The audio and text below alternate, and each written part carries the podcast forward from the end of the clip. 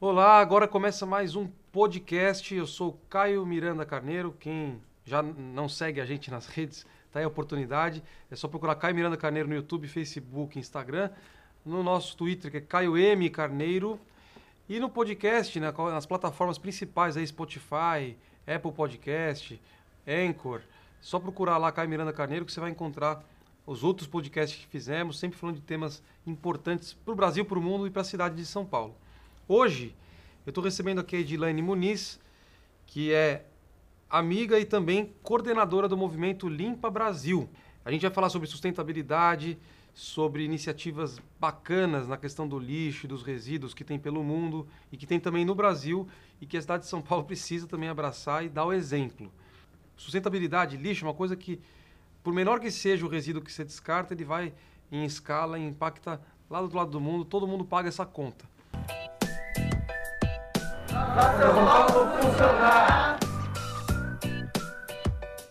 Então, Edilane, muito bem-vinda. Prazer estar aqui com você hoje. Eu que agradeço, Caio, o convite. É... Sei que você é uma pessoa bem atuante nesse tema e tenho certeza que a gente vai conseguir fazer uma ação bem interessante para a cidade de São Paulo. E como você disse, São Paulo pode ser referência para o Brasil e é isso que a gente quer construir esse ano aqui. Edilane, a gente já fez o ano passado, né? A gente deu um apoio para né, o Dia Mundial da Limpeza e para a corrida, para aquela ação grande que foi feita, tanto a corrida como a limpeza no, nos parques, com os escoteiros e tal. Esse ano a gente está querendo turbinar ainda mais esse movimento. E eu queria que você falasse um pouquinho o que é o Movimento Limpa Brasil, o que, que vocês fazem, quais as frentes de trabalho e como que você vê a cidade de São Paulo nesse contexto. Então, o Limpa Brasil, na verdade, ele nasce trazendo um movimento que é o Let's Do It, que é um movimento que nasceu em 2008 na Estônia, onde em cinco horas 50 mil pessoas se mobilizou e limpou todo o país. É claro que a gente sabe que a Estônia, além dela ser um país pequeno, ela não tinha um problema que a gente tem aqui ainda no Brasil, que é lixo em áreas área urbanas. Né? A gente ainda tem uma cultura aqui de jogar o lixo de forma incorreta nas ruas. Então, é bem diferente a característica. Em 2010, a gente começou as iniciativas aqui no Brasil, e nos anos de 2011 e 2002, nós fizemos essa ação em, nas 14 capitais do Brasil, as maiores, né, acima de um milhão de habitantes. E depois dessa experiência, a gente enxergou, os, a gente enxergou algumas coisas interessantes. Uma delas é, nós não temos ainda condições ou implementações de políticas públicas suficientes para que a gente consiga mudar essa cultura. Porque, legal, fui conscientizada, isso foi um retorno que a gente teve das escolas. Ah, legal, a gente fez ação, participou dos mutirões, eu entendi que eu tenho que fazer correto. E como fazer isso correto agora? Isso a gente está falando do ano de 2011, 2012. Depois a gente pensou em fazer essas ações mais atreladas a ações práticas e processos de continuidade. Em 2017, o movimento é, Let's Do It sugeriu o seguinte, que nós fizéssemos, juntássemos todos os países e num único dia a gente fizesse esses mutirões de limpeza, que foi a participação que a gente fez com você aqui o ano passado, aonde a gente teve um resultado surpreendente, foram 18 milhões de pessoas que saíram às ruas para limpar as suas cidades. Então, foram 158 países conectados e mutirões de limpezas que aconteceram 24 horas no mundo inteiro.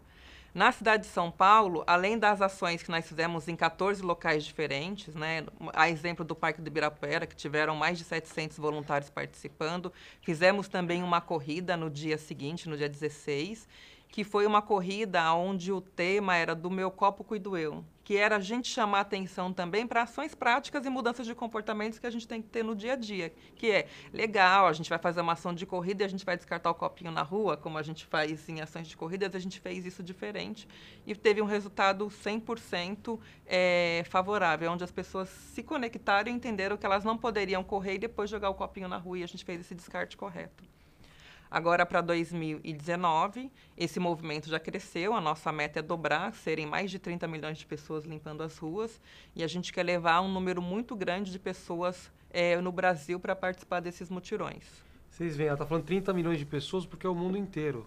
Então, é o cômputo total. Só que a gente, só na cidade de São Paulo, se a galera abraçar a causa mesmo, a gente consegue botar aí um milhão de pessoas espalhado brincando, só de molecada. E eu falo da molecada porque os jovens, eles têm uma consciência melhor, às vezes, que as pessoas mais velhas. Não estão viciados ainda. A gente teve aqui recentemente a aprovação da lei que proíbe é, a distribuição de canudinhos plásticos descartáveis. E aqui é importante a gente dizer, né, a liberdade sua de consumir um, um, canudo plástico descartável, ela não é o problema, né, infringir a sua liberdade. É que a, a, as empresas, os restaurantes, quando distribuem esse produto você, sem consciência, consome e joga fora, a gente está estimulando a, a, um resíduo que não tem decomposição é, natural, não é biodegradável, a ir para os aterros e para as águas. Gente, são pequenos gestos que mudam a sociedade. Aqui, na cidade de São Paulo, a gente tem 65 mil logradouros, que as empresas que ganham a licitação do lixo são pagas para varrer e coletar lixo. Se a gente parar de jogar o lixo na rua, a gente quebra o negócio deles. Não vai precisar de. A varrição vai ser só para folha de árvore. Entendeu? Então a gente tem que pensar que hoje, a pessoa pobre ou a pessoa rica que está jogando o seu lixinho no chão, falando, ah, eu pago imposto, então eu quero que eles varram, você está rasgando o seu dinheiro, porque em vez desse dinheiro ir para gerar vaga em creche, um bom serviço de saúde, está indo para pagar uma varrição que não precisaria. Então, para mim, esse tema é muito caro. Eu fico. Eu acho que um país desenvolvido, você mede pela consciência do cidadão. O cidadão que sabe que ele produz lixo e que, por mais que alguém varra aquele lixo, depois vai para um aterro, vai gerar problema para todo mundo. Edilane, como é que a gente fala aqui eh, a mobilização dos voluntários que cuidam da cidade no, no, no dia da ação? Como é que a gente pode engajar escolas e faculdades? Então, a gente tem o site chamado Dia Mundial da Limpeza.com.br.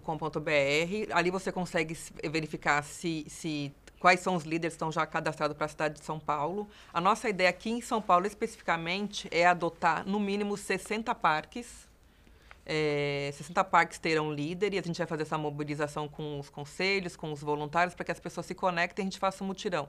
O, a gente vai limpar o parque? a ideia não é limpar o parque. A ideia é a gente usar o parque como base, a gente fazer o mutirão de limpeza no entorno do parque, nos bairros, e a gente se concentrar no final com os resíduos que foram coletados para a gente fazer a, a logística desses resíduos, né? Para a destinação correta. A gente pode encaminhar, inclusive, para as cooperativas, ou a gente ter outros parceiros também para fazer coleta de resíduo eletrônico, coleta de vida. A gente também quer, quer estimular a destinação correta desses resíduos. Fora esses pontos, a gente vai ter outros pontos que vão ser ainda é, passados para nós pela secretaria, pelas subprefeituras, ou seja, pelo menos uma subprefeitura vai indicar um local. Então, a gente está falando na cidade de São Paulo de quase 100 pontos a gente conseguiria realmente atingir esse número que você falou de um milhão de habitantes, a gente ter uma linda ação na cidade de São Paulo e mostrar esse exemplo e engajar outras pessoas e ser referência de engajamento, assim como a Estônia foi para nós, São Paulo ser para o Brasil inteiro. Olha que legal. Eu acredito, eu acho que a gente tem que construir, é super legal, as crianças, os adolescentes têm essa consciência. Eu tenho uma enteada, ela sempre fala para mim, a Manuzinha, ela fala assim, é, tio Caio, canudinho, não, você não precisa do canudinho. Você pode beber direto no copo ou com um canudinho de metal ou de, ou de macarrão. Para as crianças já é tranquilo, o adulto fica resistindo. A Agenda 2030 da ONU, muita gente não conhece, né? Ela tem 17 objetivos do desenvolvimento sustentável e dois em especial se relacionam com esse tema que a gente falou. O 11, que são as cidades e comunidades sustentáveis, e o 12, que é o consumo e produção responsáveis. E aí eu queria saber, Dilane, como é que você vê a questão do resíduo orgânico na cidade de São Paulo, porque a gente sempre fala assim, não tem nada mais reciclável do que o lixo orgânico, né? Uhum. É, aliás, é o único que é 100% reciclável. É, como é que você vê essa perspectiva? Que iniciativas que você conhece no Brasil, de cidades que já estão mais avançadas que a gente? É, se talvez a gente focar, a gente está com o PL para fazer com que o lixo orgânico não se, e, e qualquer material reaproveitável não seja mais destinado para aterro em hipótese alguma, inclusive multando quem fizer esse transbordo para aterro. Porque hoje o que acontece? Quem tiver uma, uma compostagem e quiser receber orgânicos, ela não consegue gerar valor é, a partir desse orgânico na, na, compostagem maior do que o cara que é pago para transbordar para o aterro gera. Então o carroceiro ele recebe um, uma quantia do transportador para o aterro maior do que o, a compostagem vai pagar. Já não acontece isso com a latinha de alumínio. Então, a gente tem que agregar valor no orgânico. Mas, enfim, essa é uma luta que a gente tem que encampar. Como é que você vê isso, a questão do orgânico na cidade de São Paulo? Então, a questão do orgânico na cidade de São Paulo, o, o, projeto que eu conheço é o projeto da destinação correta do resíduo orgânico das feiras livres, né? A gente sabe que tem que avançar muito ainda na cidade de São Paulo, mas uma coisa que você tem falado e que você falou hoje que é importante é eu, como cidadão, entender e começar a fazer esse processo dentro da minha própria casa. Porque se eu tiver essa consciência e fazer essa separação e a gente conseguir multiplicar esse número por um número muito grande de pessoas, a gente vai começar a conseguir ter é, outras implementações de política pública sendo realizadas e até pressionar um pouco para que iniciativas apareçam e a gente consiga fazer essa destinação correta, porque o que você falou, tem que ter valor agregado, esse valor econômico agregado para que a gente consiga ampliar, assim como é a latinha, né? A gente é um, do, é, um, é um país que tem um alto índice de destinação correta das latinhas, mas porque tem um valor econômico e por causa de, da, da problema da, é, problemas sociais, porque quem faz essa destinação são os catadores.